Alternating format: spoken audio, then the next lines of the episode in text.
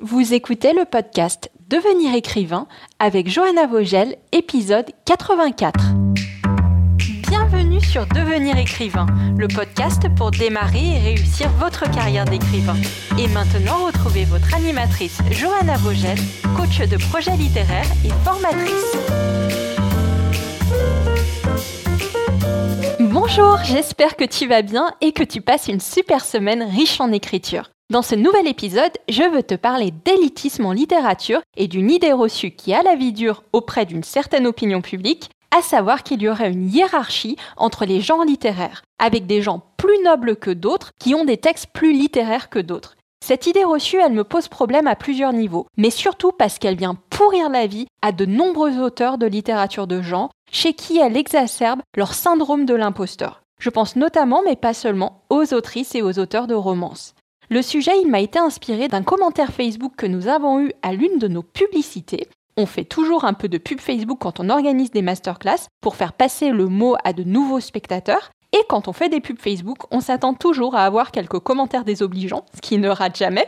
Généralement, on n'en tire pas grand-chose parce que c'est plutôt du genre euh, tu te prends pour qui pour parler d'écriture, si on pouvait apprendre à écrire, ça se saurait, etc. Mais de temps en temps, un commentaire désobligeant vient nous permettre de faire un super sujet de podcast, comme celui-ci. Alors, qu'est-ce qu'il disait ce commentaire? Je te paraphrase, mais en gros c'était Lucie Castel. Hein. Ah mais bien sûr, quand on est édité aux prestigieuses éditions Harlequin, on en connaît beaucoup sur l'écriture et l'édition. Donc ce commentaire il est absolument magnifique parce qu'il exprime tout le mépris et toutes les idées reçues sur la littérature de genre et en l'occurrence la littérature sentimentale, les éditeurs de romance et la qualité des textes qu'ils proposent. Alors, est-ce que quand on écrit de la romance, on n'est pas un vrai écrivain? Est-ce que quand on est édité chez EEH, anciennement Harlequin, filière de HarperCollins France, on n'est pas un vrai écrivain et surtout on n'écrit pas de la vraie littérature? Il faut qu'on en parle, parce que ce genre de commentaire vient appuyer juste là où ça fait mal pour de nombreuses autrices et auteurs de romances qui vivent déjà avec le syndrome de l'imposteur et qui portent cette peur et, une honte à dire qu'ils écrivent de la romance. Je suis tellement, tellement triste à chaque fois que je coach une de nos élèves de la formation Devenir écrivain qui me dit qu'elle n'ose pas se présenter comme écrivain, écrivaine parce qu'elle écrit de la romance et ou que systématiquement elle dénigre son travail en disant qu'elle n'écrit que de la romance.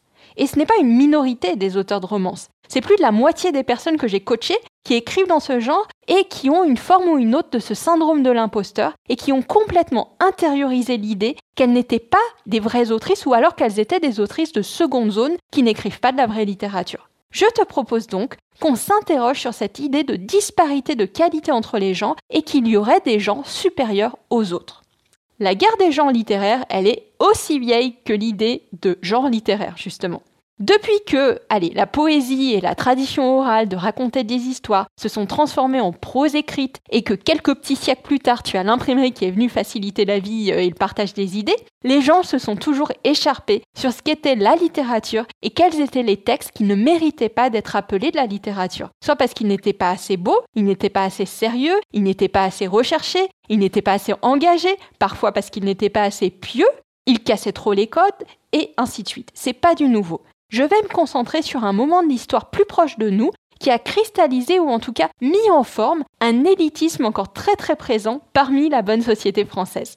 On est au 19e siècle. Pleine révolution industrielle, société bien marquée par les différences de classe, et d'un côté, tu as le challenger, la grande littérature, la littérature savante, celle des élites, et de l'autre, la littérature populaire, celle que le peuple, qui n'a pas accès à la même érudition, est en capacité d'aimer et de comprendre si tu reprends le discours des élites. Le gouvernement veut s'assurer qu'on ne file pas au peuple n'importe quoi qui pourrait le pervertir avec des idées condamnées par l'Église ou le maintenir dans la médiocrité. Voilà, il y a l'idée que la littérature c'est sérieux et ça doit élever la masse.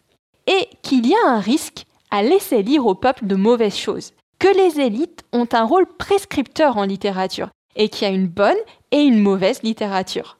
En 1854, le philologue Charles Nizar, qui au quotidien est sous-secrétaire au ministère de la Police, va être chargé de recenser et de censurer ce qu'on appelle la littérature de colportage. Alors, la littérature de colportage, comme son nom l'indique, ce sont tous les livres distribués par des colporteurs, par des vendeurs ambulants qui transportent des marchandises, mais notamment des livres, par les villes et les villages. C'est comme ça que les classes populaires ont accès aux livres jusqu'au XIXe siècle. Ça, c'est la vraie première forme de littérature populaire et surtout de démocratisation du livre.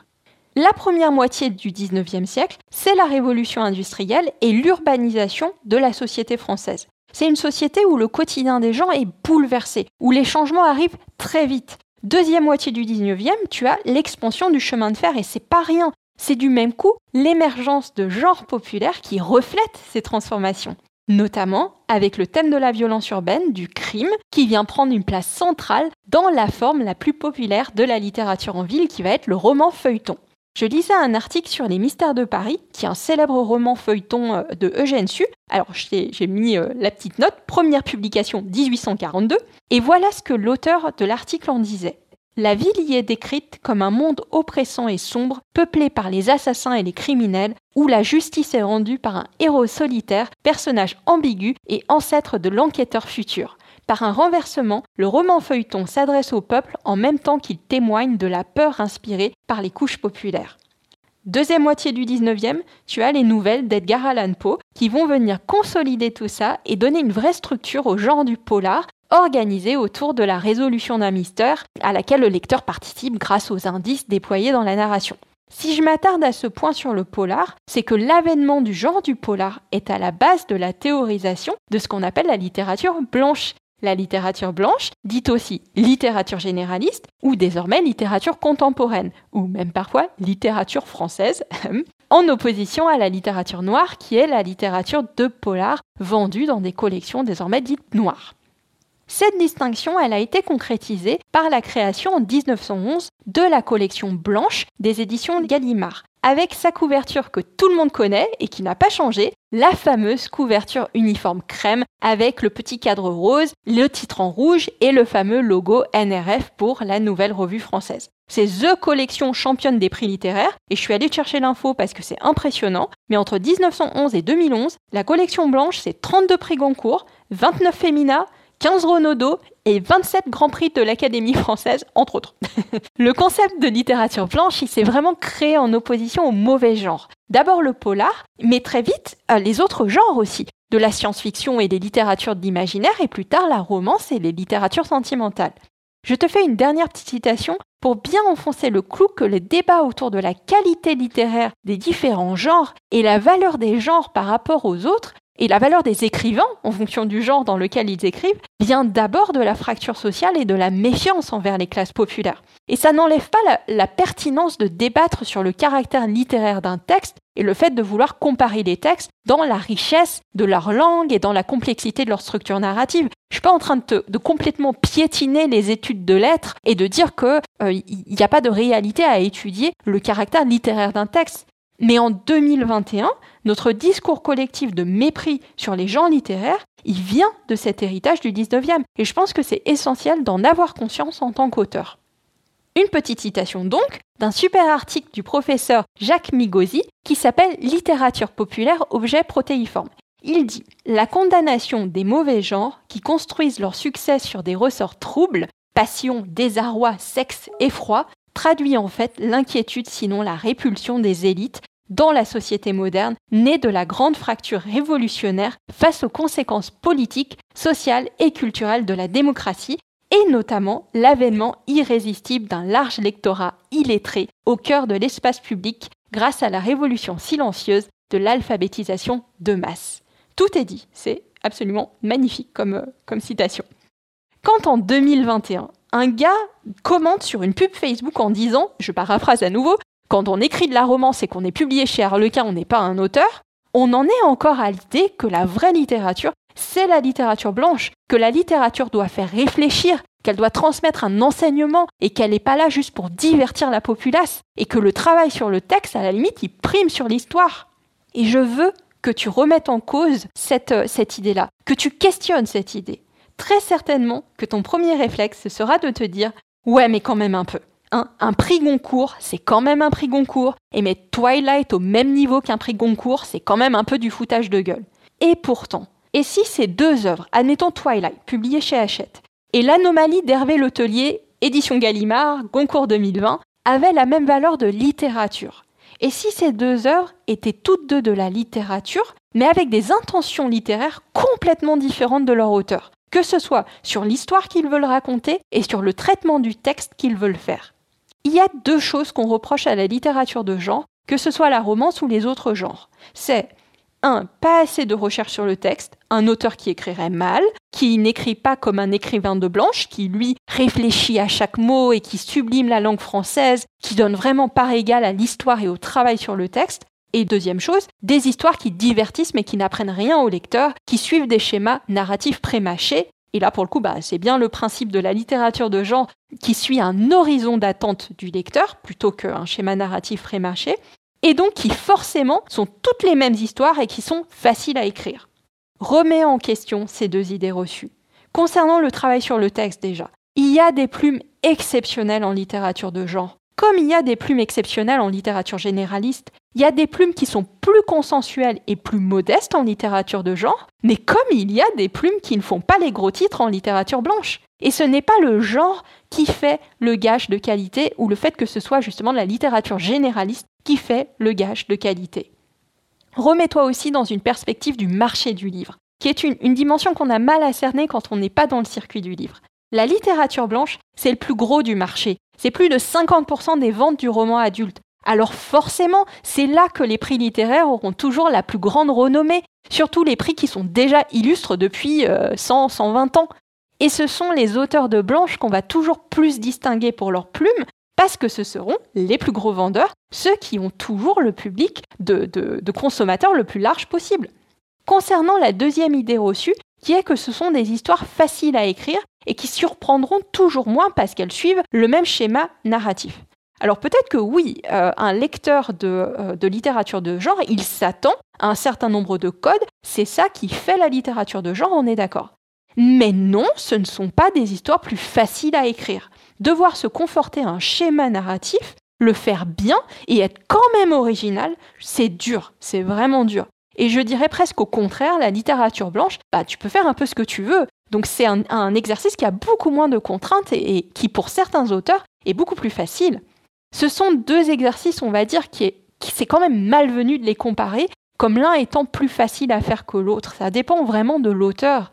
Rappelons-nous quand, quand même qu'à la base, pour écrire une bonne histoire, il faut déjà être passionné par cette histoire. Et ça, c'est valable pour n'importe quel genre.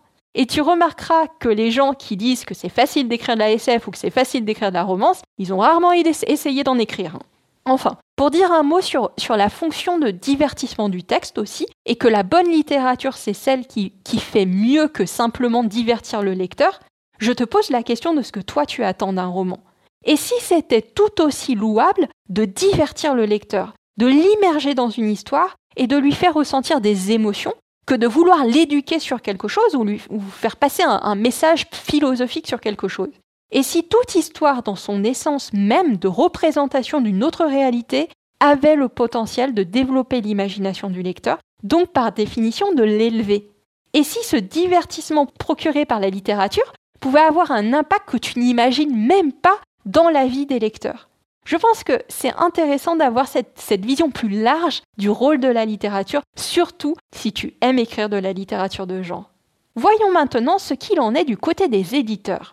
Ça va de soi, mais du moment que tu toques à la porte du bon éditeur, c'est-à-dire celui qui a une collection dans le genre dans lequel tu, écris, tu ne vas pas vraiment être confronté à un discours méprisant sur ce genre-là. Tu vas être au milieu de tes pairs et de professionnels qui aiment et connaissent bien ce genre. Si tu écris de la romance et que tu vas toquer à la porte des éditeurs de romance, encore heureux qu'ils t'accueillent à bras ouverts et qu'ils vont pas te faire des réflexions méprisantes. Hein. Sinon, je sais pas ce que ça voudrait dire, mais euh, ça serait un peu bancal.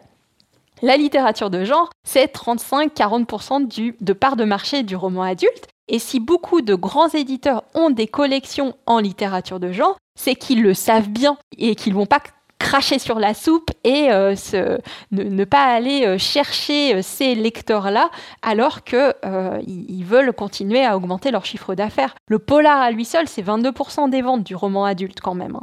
Tu as même une tendance de certains éditeurs de littérature généraliste à mettre du flou sur la frontière entre littérature sentimentale et blanche pour vendre aux lectrices de littérature généraliste, qui sont plus nombreuses, des textes de littérature sentimentale. Et même chose avec des textes qui pourtant devraient faire partie de la littérature de l'imaginaire et qu'on arrive à retrouver en blanche parce qu'il y a plus de lecteurs, on, veut, on pense qu'on va pouvoir le vendre à plus de lecteurs en le mettant dans des collections de blanches.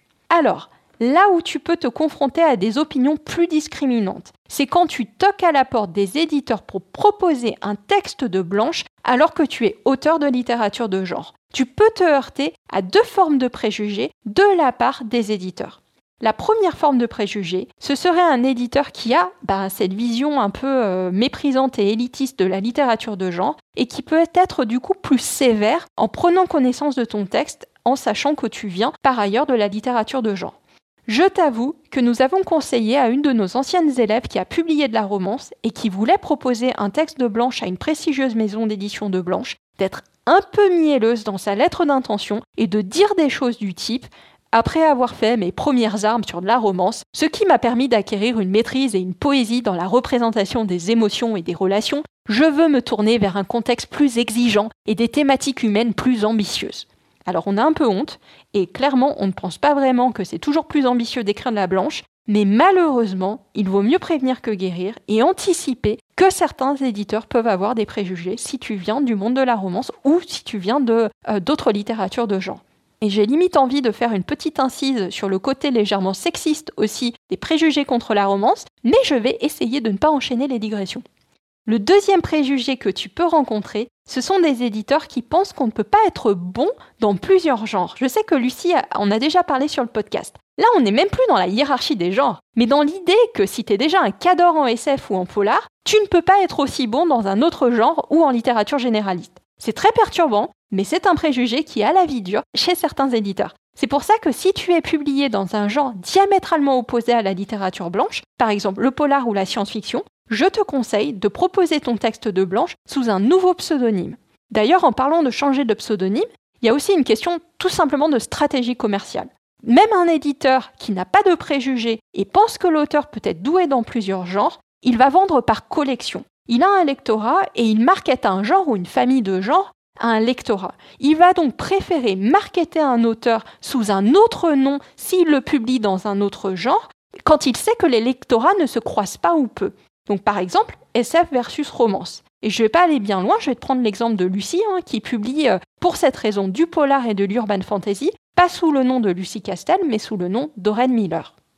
Mais pour finir, le problème, ce ne sont pas vraiment les éditeurs. Il n'y a aucune raison pour qu'écrire de la littérature de genre te ferme des portes si tu veux repasser à la littérature blanche, du moment que tu présentes bien et évidemment que tu as un super texte. Et de même, rassure-toi, tu pourras toujours écrire et te faire publier dans autant de genres que tu veux, parfois juste simplement en changeant de pseudonyme.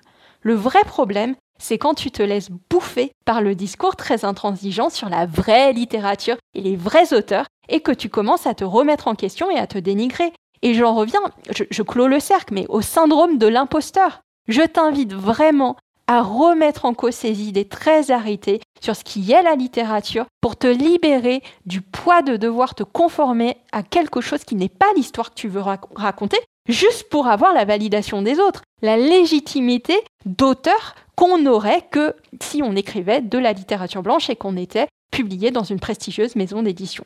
Alors, une dernière citation, je promets, c'est la dernière. Je te cite le Goncourt de 2013, dont le titre va forcément te dire quelque chose, euh, au moins parce qu'il y a une adaptation en film. C'est Au revoir là-haut de Pierre Lemaître. À la base, Pierre Lemaître est principalement un auteur de polar, qui a écrit un roman de littérature blanche qui a été primé. Il a eu cette phrase très symptomatique dans une interview un peu après avoir gagné le Goncourt. Il a dit Quand on est un auteur noir, qu'on écrit des polars, il arrive à un moment dans notre carrière où on a envie de sniffer de la blanche d'écrire des romans et de devenir enfin un écrivain. Je ressentais ce besoin. C'est absolument fou de se dire qu'un auteur aussi populaire, aussi accompli que Pierre Lemaitre ressentait lui aussi le besoin de sniffer de la blanche et surtout il ressentait le syndrome de l'imposteur et le petit pincement que pour gagner ses lettres de noblesse et être légitime, il fallait en passer par la littérature blanche et accessoirement par une maison d'édition prestigieuse. Et en même temps, comme on l'a vu, c'est absolument normal que ce soit ton cadre de référence de départ, puisque c'est comme ça qu'on t'apprend que la légitimité de l'écrivain fonctionne. Je veux clore ce podcast en m'adressant à toi qui écris de la littérature de genre, toi qui écris peut-être de la romance. Arrête de remettre en question ta légitimité d'auteur parce que tu écris de la littérature de genre. Il n'y a bien que quelqu'un qui n'a jamais écrit dans le genre dans lequel tu écris qui peut faire ce genre de réflexion à l'emporte-pièce. Regarde tout le travail, tout le temps, toute l'énergie, toute la passion que tu mets dans l'écriture. C'est ça être écrivain. C'est faire le boulot et aller au bout de son roman. C'est faire de son mieux pour transposer ses idées avec les meilleurs mots. Et ça, peu importe ce que tu écris. Pense à ton histoire que tu aimes, qui te fait sourire, qui te fait vibrer, et sois convaincu qu'elle vaut le coup d'être partagée, et que même si tu n'as pas un prix Goncourt ou un contrat avec Actes Sud, tu vas toucher des lecteurs, tu vas apporter des émotions et un voyage à tes lecteurs. Est-ce que ce n'est pas ça qui fait finalement un bon écrivain? De réussir à transporter ton lecteur et à te connecter avec les personnes qui partagent ta sensibilité et ton imaginaire. Et c'est pas parce que tu publies chez Harlequin que tu es un sous-auteur. N'attends pas que ce soit les autres qui te donnent ta légitimité. Parce que sinon, à chaque fois que tu auras un commentaire comme celui qu'on a eu dans la pub Facebook, tu vas te remettre en question, tu vas retomber dans ta spirale de doute et tu risques le blocage dans ton écriture. Sois fier d'être un auteur ou une autrice de romance, de polar, de science-fiction, de fantasy et j'en passe évidemment. Voilà, j'espère que ces quelques réflexions vont t'aider à prendre confiance en toi. Je reste bibliothécaire au fond de mon âme, donc je te mets des petites références bibliographiques dans les notes du podcast sur notre site licar.fr. N'hésite pas à aller les récupérer et au passage à récupérer notre fiche de personnage gratuite en t'abonnant à notre newsletter. D'ailleurs, comme toujours, si tu es abonné à notre newsletter, vérifie bien que nos mails n'arrivent pas dans tes spams. Tu devrais recevoir un message de notre part chaque vendredi sur l'écriture et la publication. N'hésite pas non plus à nous écrire à contact@licar.fr pour nous donner des sujets de podcast que tu souhaiterais que l'on traite ou viens me retrouver sur notre Insta et notre Facebook. Passe une très bonne fin de semaine et à bientôt Si tu veux écrire un roman qui aura les qualités recherchées par les éditeurs et par les lecteurs, tu dois rejoindre Devenir écrivain projet best-seller. C'est la formation à distance la plus complète et la plus personnalisée pour t'aider à aller au bout de ton projet de roman. Rejoins sans plus tarder mon équipe de professionnels du monde du livre et moi-même sur licar.fr, l i c a r e s.fr Beaucoup de nos anciens élèves sont en train de réaliser leur rêve de professionnalisation et de publication. Il n'y a aucune raison pour que ça ne t'arrive pas à toi.